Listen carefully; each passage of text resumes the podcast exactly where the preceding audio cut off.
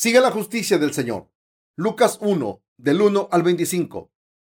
Puesto que ya muchos han tratado de poner en orden la historia de las cosas que entre nosotros han sido ciertísimas, tal como nos los enseñaron los que desde el principio lo vieron con sus ojos y fueron ministros de la palabra, me ha parecido también a mí, después de haber investigado con diligencia todas las cosas desde su origen, escribírtelas por orden, oh excelentísimo Teófilo, para que conozcas bien la verdad de las cosas en las cuales has sido instruido. Hubo en los días de Herodes, rey de Judea, un sacerdote llamado Zacarías, de la clase de Abías. Su mujer era de las hijas de Aarón y se llamaba Elizabeth. Ambos eran justos delante de Dios y andaban irreprensibles en todos los mandamientos y ordenanzas del Señor, pero no tenían hijo porque Elizabeth era estéril. Ambos eran ya de edad avanzada. Aconteció que ejerciendo Zacarías el sacerdocio delante de Dios, según el orden de su clase, conforme a la costumbre del sacerdocio, le tocó en suerte ofrecer el incienso, entrando en el santuario del Señor, y toda la multitud del pueblo estaba fuera orando a la hora del incienso, y se le apareció un ángel del Señor puesto en pie a la derecha del altar del incienso, y se turbó Zacarías al verle y le sobrecogió temor. Pero el ángel le dijo, Zacarías, no temas, porque tu oración ha sido oída, y tu mujer Elizabeth te dará a luz un hijo, y llamará su nombre Juan, y tendrás gozo y alegría, y muchos se regocijarán de su nacimiento, porque será grande delante de Dios, no beberá vino ni sidra, y será lleno del Espíritu Santo, aún desde el vientre de su madre. Y hará que muchos de los hijos de Israel se conviertan al Señor Dios de ellos, e irá delante de él con el espíritu y el poder de Elías, para hacer volver los corazones de los padres a los hijos y de los rebeldes a la prudencia de los justos, para preparar al Señor un pueblo bien dispuesto. Dijo Zacarías al ángel, ¿en qué conoceré esto? Porque yo soy viejo y mi mujer es de edad avanzada. Respondiendo el ángel le dijo, yo soy Gabriel, que estoy delante de Dios y he sido enviado a hablarte y darte estas buenas nuevas. Y ahora quedarás mudo y no podrás hablar hasta el día en que esto se haga, por cuanto no creíste mis palabras, las cuales se cumplirán a su tiempo. Y el pueblo estaba esperando a Zacarías y se extrañaba de que él se demorase en el santuario. Pero cuando salió no les podía hablar y comprendieron que había visto visión en el santuario. Él les hablaba por señas y permaneció mudo y cumplido los días de su ministerio se fue a su casa. Después de aquellos días concibió su mujer Elizabeth y se recluyó en casa por cinco meses, diciendo, así ha hecho conmigo el Señor en los días en que se dignó quitar mi afrenta entre los hombres. Lucas 1, 57 al 80. Cuando Elizabeth se le cumplió el tiempo de su alumbramiento, dio a luz un hijo, y cuando oyeron los vecinos y los parientes que Dios había engrandecido para con ella su misericordia, se regocijaron con ella. Aconteció que al octavo día vinieron para circuncidar al niño y le llamaban con el nombre de su padre, Zacarías. Pero respondiendo su madre, dijo, no, se llamará Juan. Le dijeron, ¿por qué? No hay nadie en tu parentela que se llame con ese nombre. Entonces preguntaron por señas a su padre, como le quería llamar, y pidiendo una tablilla, escribió diciendo, Juan es su nombre. Y todos se maravillaron. Al momento fue abierta su boca y suelta su lengua y habló bendiciendo a Dios y se llenaron de temor todos sus vecinos y en toda la montaña de Judea se divulgaron todas estas cosas y todos los que las oían las guardaban en su corazón diciendo ¿quién pues será este niño? Y la mano del Señor estaba con él y Zacarías su padre fue lleno del Espíritu Santo y profetizó diciendo bendito el Señor Dios de Israel que ha visitado y redimido a su pueblo y nos levantó un poderoso Salvador en la casa de David, su siervo, como habló por boca de sus santos profetas que fueron desde el principio salvación de nuestros enemigos y de la mano de todos los que nos aborrecieron, para hacer misericordia con nuestros padres y acordarse de su santo pacto, del juramento que hizo a Abraham, nuestro padre, que nos había de conceder que librados de nuestros enemigos sin temor le serviríamos en santidad y en justicia delante de él. todos nuestros días. Y tú, niño profeta del Altísimo, serás llamado, porque irás delante de la presencia del Señor para preparar sus caminos, para dar conocimiento de salvación a su pueblo, para perdón de sus pecados,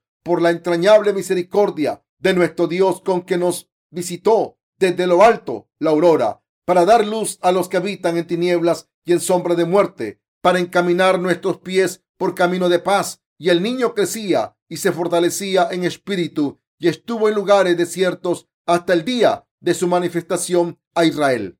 Mis queridos hermanos, debemos pensar bien. Quiero decir que debemos pensar en las cosas espirituales. La manera en la que una persona piensa y en qué piensa determina su personalidad, incluso sus acciones y su fe. Por eso es muy importante lo que piensa una persona. Una persona puede tener un punto de vista optimista o pesimista sobre la misma cosa dependiendo de la forma en la que piensa. Puede ir por el camino bendito o el camino que lleva a la muerte según como piense. En la Biblia nuestro Señor dijo, porque tener una mente carnal es la muerte, pero tener una mente espiritual es la vida y la paz. Esto nos demuestra lo importante que es la manera en la que pensemos. Como somos seres individuales, podemos pensar en lo que queramos, podemos pensar libremente en lo que queramos. Hay dos tipos de pensamientos, los pensamientos espirituales y los pensamientos físicos. La gente piensa de ambas maneras, pero no de una manera más importante y darle prioridad. La gente piensa de ambas maneras, pero no de manera simultánea, ya que tienen que pensar cuál de los dos tipos es más importante y darle prioridad. Las máquinas y cierto tipo de equipos son cosas que funcionan de la manera en que han sido programadas y no tienen voluntad propia, pero Dios creó a las personas como criaturas independientes. Por tanto, la gente puede pensar en una cosa de diferentes maneras. Es muy importante pensar bien y controlar nuestros pensamientos, aunque podemos pensar como queramos.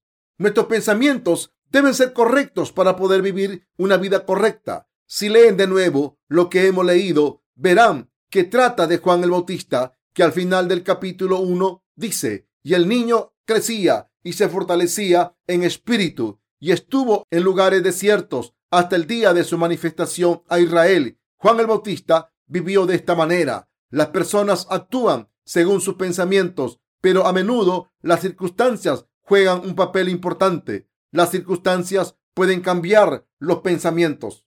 Últimamente veo algunas personas y pienso, ¿por qué actúa la gente así? No entiendo por qué la gente hace lo que hace. El mundo ha cambiado mucho en los últimos años.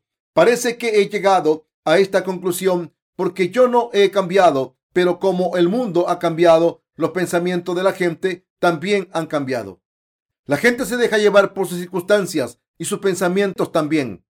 La gente joven parece más lejana a Dios porque se ha dejado llevar por sus circunstancias. Las computadoras han avanzado tanto que lo único que les interesa también creo que la gente le ha dado la espalda a Dios, como las personas se dejan llevar por las circunstancias. Cuanto más se obsesionen con las computadoras, más se dejarán llevar.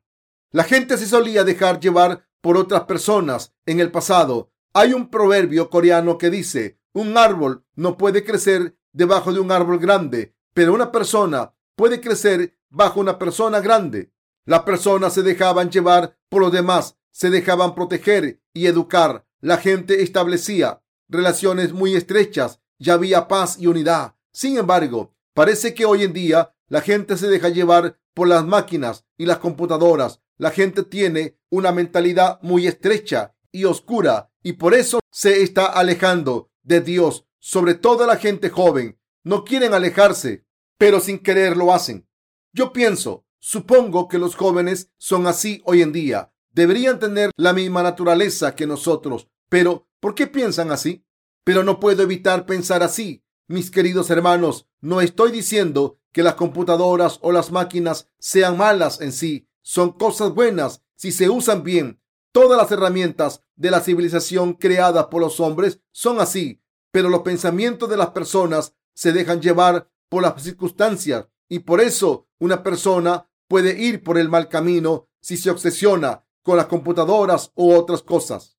Hay muchos canales en la televisión por cable. Hay algunos canales que nos enseñan cosas que no sabíamos. Hay canales que nos enseñan cosas que nunca hemos visto en personas, como ciertos aspectos del reino animal, el curso de la naturaleza y la historia del siglo XX. Hay otros canales que proporcionan otro tipo de información. Hace tiempo, la única manera de recibir información era a través de libros, pero hoy en día la gente lo hace a través de periódicos, la televisión y las computadoras. Aunque veamos la televisión o utilicemos computadoras a la vez, cada persona piensa de manera diferente. Algunas personas piensan bien y escogen bien lo que van a aceptar. Estas cosas las controla la persona que recibe la información, pero algunas personas se dejan llevar por lo que ven y escuchan y por las circunstancias. La influencia de las circunstancias es importante, pero una persona puede seguir cerca de Dios y vivir una vida bendita de fe según la manera en la que piensa la forma de pensar es importante. Las personas deben pensar mejor porque si no se dejan llevar por las circunstancias, pero como se dejan llevar por ellas, no piensan correctamente. La cultura más improminente en este mundo es la cultura de Internet. El resultado es que muchas personas son adictas a Internet y no pueden establecer relaciones con otras personas, por lo que acaban consumidas por su egoísmo. En otras palabras, solo piensan carnalmente. Debemos pensar espiritual y físicamente. Debemos pensar de ambas maneras, pero lo importante se determina por nuestros pensamientos espirituales. Así que si pensamos en algo solamente de manera física, nuestros pensamientos serán carnales. Sin embargo, por desgracia, muchas personas solo se interesan por las cosas físicas. Piensan, vaya, esta computadora es mucho mejor que mi personalidad o mis pensamientos. La persona que hizo este programa es mucho mejor que yo. La persona que piensa de esta manera no está controlando sus pensamientos, sensibilidad ni personalidad, sino que está siendo controlada por ese programa de computadora. Piensa incorrectamente que dejarse llevar por una computadora no está mal. Pero si piensan bien, está claro que no todo lo que ofrecen las computadoras es bueno. Hay muchas cosas malas Sería bueno poder utilizar las computadoras de manera adecuada, pero hay muchas personas que no las utilizan bien y aceptan todo a ciegas. Si pensamos bien cuando utilizamos las computadoras, solo utilizamos lo que necesitamos y podemos controlarnos, protegiendo nuestros pensamientos y corazones. Como las personas se dejan llevar por las circunstancias, vemos muchas situaciones de personas que están completamente obsesionadas con estas cosas en vez de controlarlas. Mis queridos hermanos, hay muchas personas que aceptan a ciegas a las computadoras y las adoran. No se relacionan con otras personas y solo juegan en la computadora. Si quieren jugar al ajedrez o a las cartas, simplemente encienden la computadora. Yo nunca he sabido cómo jugar el ajedrez. Juego solo para pasarlo bien y he jugado algunas que otra vez en la computadora. En ese programa de ajedrez hay cuatro personajes un hombre viejo, un hombre de 40 años, una mujer mayor y una mujer joven. Yo escogí al hombre con mayor habilidad, el hombre mayor. Jugué una partida con ese hombre mayor. Mientras jugaba cometí un error y el hombre mayor se rió y dijo, ja, ja, ja, qué mal juegas. Cuando moví la primera pieza, el hombre mayor se rió de mí. Así que, aunque era solo una computadora, me enojé. Ese hombre mayor me ridiculizó después de mover otras piezas. Así que acabé diciendo, los dos años que he pasado aprendiendo este juego han sido una pérdida de tiempo. Supongo que tendré que aprender más. Mis queridos hermanos, no importa si gano o pierdo en la computadora. Ese programa se creó para atraer a los jugadores, para que se hicieran adictos a los programadores. Saben lo que atrae a la gente y lo que les hace aliviar su estrés. Mis queridos hermanos, ¿Qué tiene de bueno jugar contra una computadora y ganar? ¿O qué tiene de malo perder? El problema es que podemos hacernos adictos a las computadoras. Basta con apagar la computadora si no nos gusta perder, pero algunas personas no pueden hacerlo. Casi todas las personas jóvenes de hoy en día se han convertido en esclavas de las computadoras. Mis queridos hermanos, el pasaje de la escritura de hoy dice que Juan el Bautista estaba en el desierto no se dejó llevar por las circunstancias. Como he dicho antes, mis queridos hermanos, como es tan fácil dejarse llevar por las circunstancias, debemos alejarnos de lo que nos afecta mucho. No pasa nada si tienen la capacidad de retirarse de las circunstancias, pero la mayoría no puede y se deja llevar. Si no quieren acabar mal, deben alejarse de las circunstancias peligrosas. las personas piensan que no van a dejarse llevar por sus circunstancias. Si tienen una voluntad firme, pueden pensar que no les pasará nada, vaya donde vayan. Pero nunca sucede así. Como las personas se dejan llevar por ciertas circunstancias, deben alejarse de esas circunstancias. Nuestros pensamientos son iguales. La gente y sus pensamientos se dejan llevar por las circunstancias. Si los pensamientos de una persona están consumidos en cosas malas, seguirán yendo a esa dirección. Los pensamientos se acabarán grabando en piedra. Por tanto, antes de que nuestros pensamientos se queden atascados en algo peligroso y malo, debemos hacer todo lo posible por no dejarnos llevar por cosas malas. Mis queridos hermanos, debemos pensar en cosas espirituales. Debemos tener pensamientos espirituales como el siguiente. Me encantaría que todo el mundo recibiese la remisión de sus pecados. Más gente podría recibir la remisión de los pecados si utilizamos nuestras fuerzas y medios para este Evangelio. Entonces nos dejaríamos llevar por nuestros pensamientos espirituales. Nuestros corazones se sienten gratificados y contentos. Mis queridos hermanos, los pensamientos guían a las personas. Una persona puede ser buena si sus pensamientos son buenos y pueden ser detestables y físicas o espirituales y rectas. Una persona puede ser carnal o espiritual según sus pensamientos. Mis queridos hermanos, si la gente piensa en cosas espirituales, puede ser muy sabia y esto le beneficia. La Biblia también dice que tener una mente carnal lleva a la muerte, pero tener una mente espiritual nos da paz y vida. Mis queridos hermanos, si la gente piensa en la obra misionera por todo el mundo, utilizarán todos sus medios para cumplirla cuando pensamos en las cosas espirituales de esta manera. Iremos en la dirección de esos pensamientos.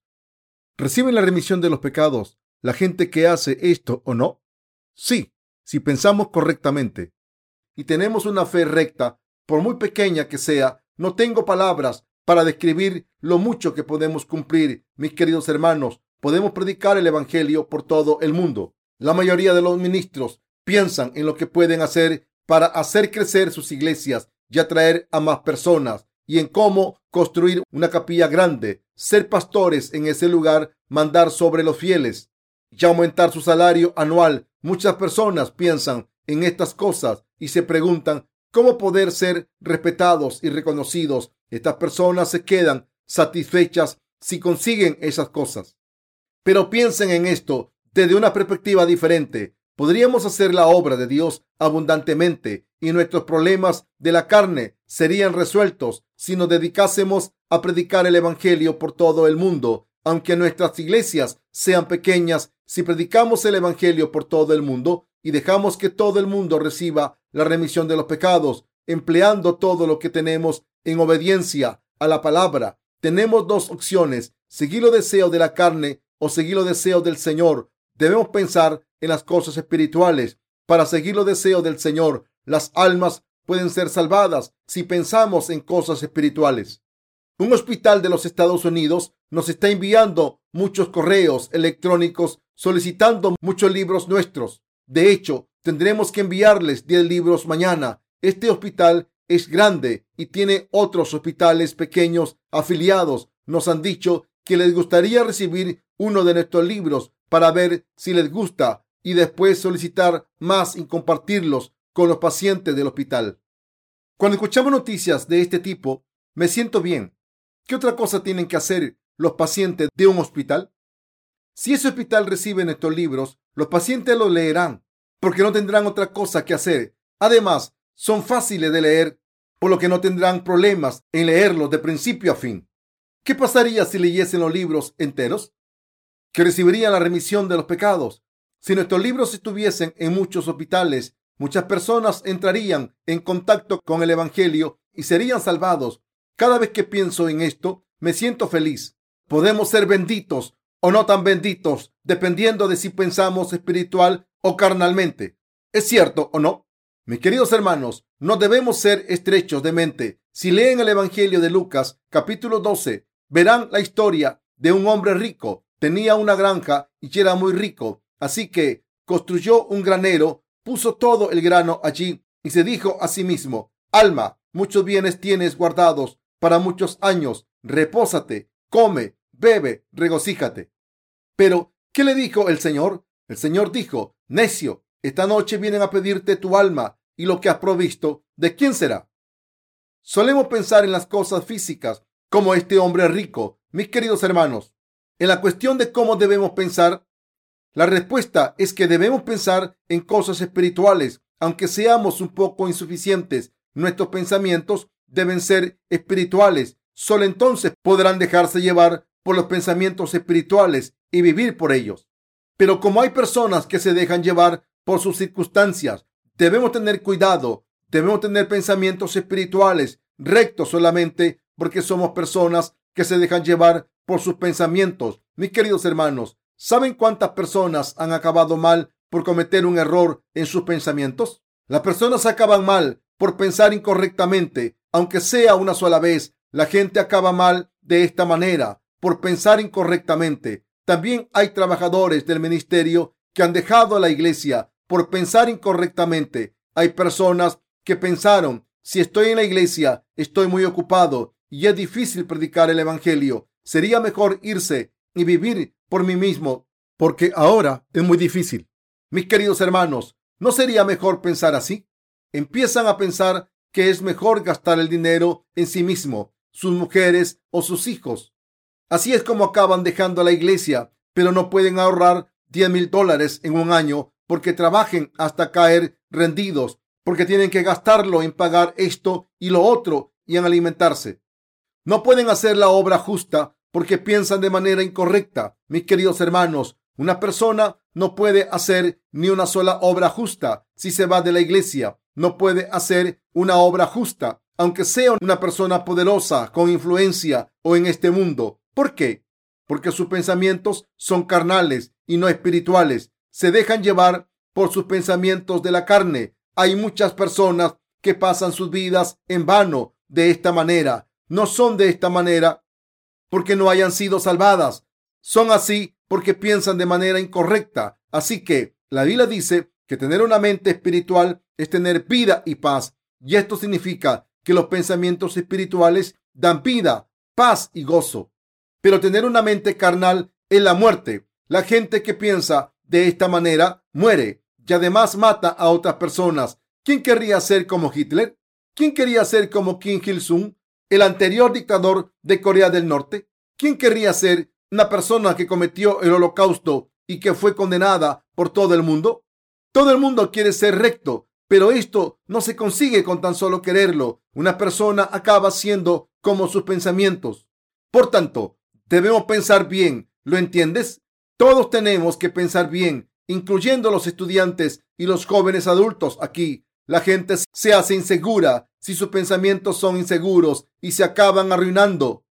Si tienen pensamientos malos, acabarán mal, aunque no hagan nada con sus acciones, acabarán siendo como sus pensamientos. Por tanto, tenemos que pensar bien. Una persona llegará a arruinarse con tan solo pensar incorrectamente. Una vez, para mí fue muy difícil durante mucho tiempo el tomar este Evangelio y hacer la obra de Dios. Pensé, ¿Debería rebajar el Evangelio para que sea más fácil de aceptar? Si no hablase del bautismo y solo hablase de la cruz en mis sermones, sería más fácil y la gente no se resistiría. Seguramente les podía engañar si no predicase el verdadero Evangelio, pero solo si dijese que no tiene pecados y que pueden recibir el Espíritu Santo si oran, hacen cosas extravagantes en público y excitan sus emociones. Mis queridos hermanos, ¿Puede recibirse el Espíritu a ciegas? ¿Pueden desaparecer los pecados de los corazones con un arrepentimiento a ciegas? La gente no puede hacer nada si alguien les dice, en teoría, no tienes pecados, pero en realidad sí porque eres insuficiente. La gente está totalmente indefensa cuando alguien les dice, tienes que ser espiritual, tienes que arrepentirte más. No pueden evitar creerlo. Así que el predicador que predica estas cosas acaba esclavizando a los santos. La gente por debajo de estos predicadores son imbéciles y el predicador es considerado un Dios que los fieles deben adorar. ¿Qué pasará en esta situación? El predicador es recibido allá donde va. Se hace más avaro, recolecta dinero que no debería, compra tierra, se compra una casa, edificios y cosas para su mujer e hijos, porque todavía no está satisfecho. Entonces, cuando se jubila, toma el dinero de su jubilación y se jubila con todo honor. Mis queridos hermanos, una persona que se comporta de esta manera puede sentirse llena, pero al final se suicida o mata a otras personas. No trabajan para salvar a los demás, sino para matar. Mata a todo el mundo como si les hubiese apuñalado en el estómago o les hubiese clavado agujas repetidamente. Este tipo de pastores matan a las almas, las hacen ir al infierno y estar malditas ante Dios solo porque quieren comer y vivir bien. La manera en que una persona piensa es importante. Mis queridos hermanos, yo también tengo muchas tentaciones. Yo pensaba, soy insuficiente, pero yo nunca seré así. No podría ser así aunque tuviese el peor trabajo de todos por ser pobre. Si no hubiera hecho la obra de Dios, habría acabado trabajando duro como ustedes. La gente debe ganar dinero y utilizarlo de la manera adecuada. Como dice el proverbio, lo que se gana con sudor dura más. Mis queridos hermanos, las personas se dejan llevar por las circunstancias y los pensamientos, aunque hayan recibido la remisión de los pecados, deben pensar correctamente para vivir salvando a otras almas. Deben escoger bien su circunstancia. Mis queridos hermanos, deben dominar nuestros pensamientos y nuestras circunstancias. Hagamos lo que hagamos. Debemos pensar espiritualmente, hacer la obra espiritual y buscar las circunstancias espirituales. Solo entonces podemos convertirnos en personas benditas ante Dios y en personas que comparten bendiciones con los demás. Así es de importante poner nuestros pensamientos y circunstancias en las cosas espirituales. Si Juan el Bautista no hubiese estado en el desierto y hubiese estado entre la gente del mundo o con los sacerdotes corruptos, no habría podido hacer la obra de salvación que transfirió los pecados del mundo a Jesús como el representante de la humanidad. Juan el Bautista era descendiente de Aarón, por tanto, era una persona con los requisitos necesarios para hacer de sumo sacerdote. Esa era su función en esta vida. Pero si hubiese estado entre la gente del mundo corrupto, habría sido como la gente del mundo. Jesús no habría ido a él, habría pensado, no puedo ir a él, tendré que enviar a otro de mis siervos. Es cierto, mis queridos hermanos, Dios visitó a Juan el Bautista con la plenitud del Espíritu desde el momento en que estuvo en el vientre de su madre. Por supuesto, no puede compararse con Jesús, quien era completamente perfecto, pero Dios le bendijo y el Espíritu entró en su corazón desde el momento en que estuvo en el vientre de su madre y desde su concepción. Por tanto, Juan el Bautista pensó de manera distinta del resto del mundo. Vivió en el desierto y cuando llegó a la edad adecuada pudo gritar a la gente, arrepentíos, víboras. Pudo hablar con confianza porque era un hombre con confianza. Pudo hablar con confianza según la voluntad del Señor diciendo, arrepentíos, víboras, arrepentíos. El hacha está en las raíces de los árboles y el árbol que no dé frutos de arrepentimiento o los que no se arrepientan solo de palabra serán cortados y arrojados al fuego. Era un siervo de Dios seguro y todo el que le escuchaba predicar y gritar volvía a Dios. Cumplió la responsabilidad que el Señor le dio de conocer a Jesús y transferir todos los pecados de este mundo. Mis queridos hermanos, ¿qué hace que su fe vaya por el mal camino? ¿Por qué no siguen al Señor y van por el camino de la perdición? Porque piensan de manera incorrecta. Las bendiciones y las maldiciones vienen según la manera en que piensen. Seis meses antes del nacimiento de Jesucristo, Dios Padre envió al representante de la humanidad a este mundo. Era Juan el Bautista, quien bautizaría a Jesús y le pasaría los pecados. Su nombre era Juan y le llamaron Juan el Bautista porque bautizó a Jesús a la gente de sus días. Dios nos ama y por eso envió a dos siervos suyos al mundo para salvarnos de todos nuestros pecados. Uno de ellos era Jesucristo y el otro era Juan el Bautista. No tengo palabras suficientes para expresar lo agradecido que estoy. Estoy muy agradecido al Señor. Mis queridos hermanos, Dios Padre envió a dos siervos a este mundo. Eliminó todos nuestros pecados al enviar primero a Juan el Bautista el representante de la humanidad que le transfirió todos los pecados a Jesucristo y después enviar a su Hijo, que es el Salvador de la humanidad. Dios Padre cumplió la obra de nuestra salvación al enviar a estos dos siervos, mis queridos creyentes. No puedo expresar lo agradecido que estoy cuando pienso en esto espiritualmente. Si creen que Dios Padre no envió a Juan el Bautista o que Jesucristo no vino al mundo, ¿cómo pudimos estar sin pecados? Dios envió a estas dos personas para dejarnos sin pecados, para hacernos justos, para darnos el reino de los cielos y para darnos la bendición de convertirnos en sus hijos. Dios Padre preparó a dos personas en el cielo y las envió al mundo para bendecirnos y hacernos trabajadores de la justicia. Una de estas dos personas era Juan el Bautista, era descendiente de Aarón. Aarón era el hermano mayor de Moisés y el primer sumo sacerdote del Antiguo Testamento. Fue el primero. Hubo un sumo sacerdote anterior a él y era Melquisedec, que aparece en Génesis. Era Jesucristo del cielo. La Biblia dice que Abraham le dio una décima parte de lo que tenía al sumo sacerdote Melquisedec y este Melquisedec era Jesucristo, que es el sumo sacerdote del reino de los cielos y quien eliminó los pecados de toda la humanidad. Jesucristo estaba en el cielo desde el principio, estaba allí desde el principio como el sumo sacerdote que eliminó todos nuestros pecados. Si leen el Antiguo Testamento, Dios creó el sistema de sacrificio del tabernáculo y se lo dio a Aarón, pero Aarón tuvo hijos y ellos tuvieron hijos y sucesivamente y en tiempo de David se creó un orden para las tareas de los sacerdotes. Se estableció un orden para que varios sacerdotes hicieran diferentes tareas cada 15 días. Esto se denomina la división de sacerdotes. Y Zacarías era un descendiente de la división de Abías. Cuando llegó su turno, para hacer sus tareas en el santuario en nombre de los israelitas. Dios le habló a través del ángel Gabriel.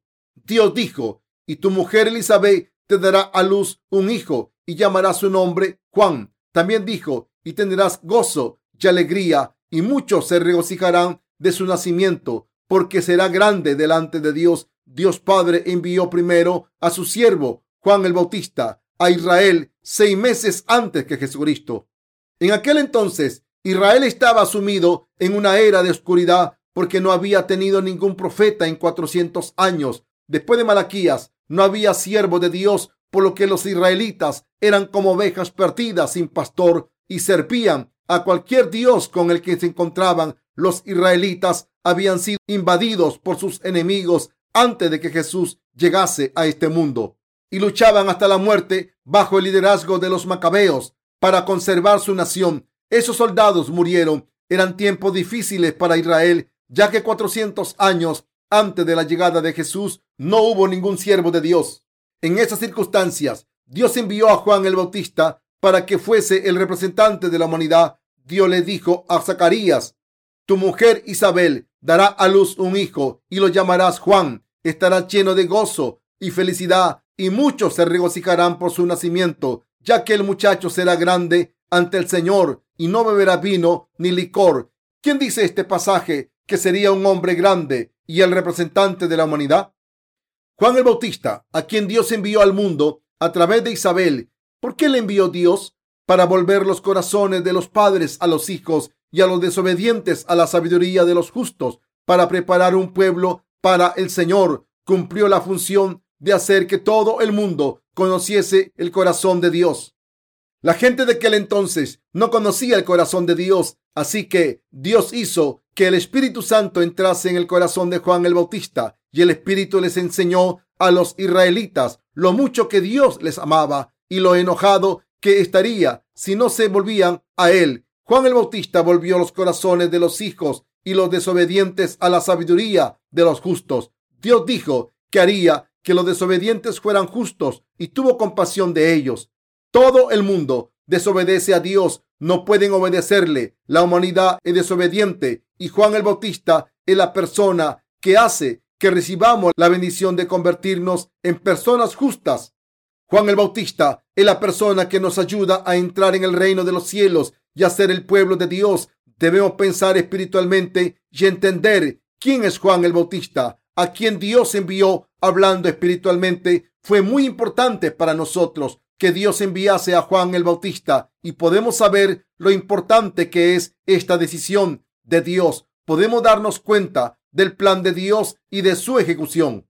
Mis queridos hermanos, Dios a través de Juan el Bautista y la obra de Jesús nos hizo servirle con temor y en justicia y santidad durante todas nuestras vidas. Nos hizo personas sin pecados para la eternidad y nos dio la salvación bendita para servirle en justicia sin miedo. Dios deja que los que crean en Él conozcan la remisión de los pecados a través de Juan el Bautista.